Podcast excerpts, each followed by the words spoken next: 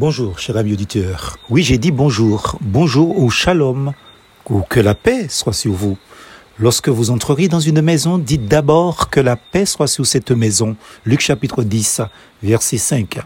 Après la méditation du 18 octobre 2021, dont le thème était le suivant, bonsoir, j'aimerais focaliser notre attention sur l'expression bonjour. L'origine du mot Selon plusieurs sources, bonjour est la simple contraction de bon et de jour, plus loin. Mais il paraît que le mot ne s'est pas toujours écrit ainsi. Le trésor de la langue française indique par exemple qu'avant l'année 1230, on notait ou on disait bonjour. Oui, vous avez bien entendu, vous avez bien lu aussi pour ceux qui lisent donc notre méditation, bonjour, soit l'équivalent de jour favorable, temps heureux, que signifie bonjour? Disons que généralement, bonjour est une formule, est une euh, expression de civilité, de politesse amicale ou formelle. Le mot introduit en fait la discussion qui s'ensuivra lors d'une rencontre entre deux personnes. Il arrive qu'on peut dire bonjour sans penser que c'est un souhait de beau temps, de bonne humeur, de bon succès ou autre. Bref, on devait penser à ce que l'on dit, n'est-ce pas?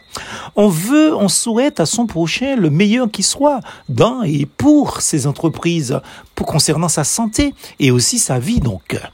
Bonjour permet de saluer quelqu'un connu ou non que l'on croise dans la rue.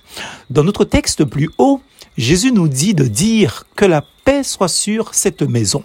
Évidemment, sur les habitants aussi de cette demeure. Les Juifs emploient l'expression shalom, qui est un mot hébreu qu'on rend le plus souvent en français par dans notre verset. Chez nos amis arabes, il existe le dérivé de la même racine, salam, c'est-à-dire paix.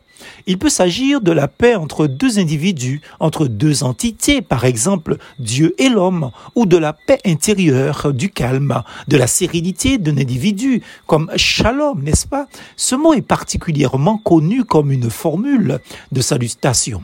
En Occident, le terme de salut recouvre d'ailleurs la même notion de bienvenue, mais aussi lorsqu'on se sépare, on dit salut parfois au lieu de se dire au revoir.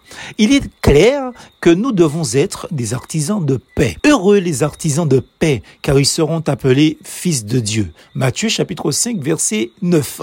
Ceci pourrait nous amener à parler de la crise sanitaire que traverse le monde et notre pays matinique à cause du pass sanitaire et de l'obligation vaccinale. Mais notre méditation n'est pas faite pour un tel développement.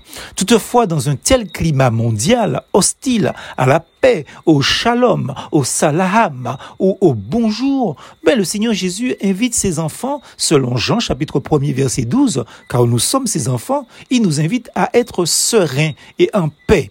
Ayez du sel en vous-même et soyez en paix les uns avec les autres. Marc chapitre 9 verset 51. Donc, soyons confiants et faisons preuve de foi, certes, mais surtout de civilité envers notre prochain, quel qu'il soit, en effet. Dites-le comme vous le voulez, shalom, salam, salut, bonjour, ou comme le dit le Christ, la paix soit sur vous, mais soyons courtois, soyons polis.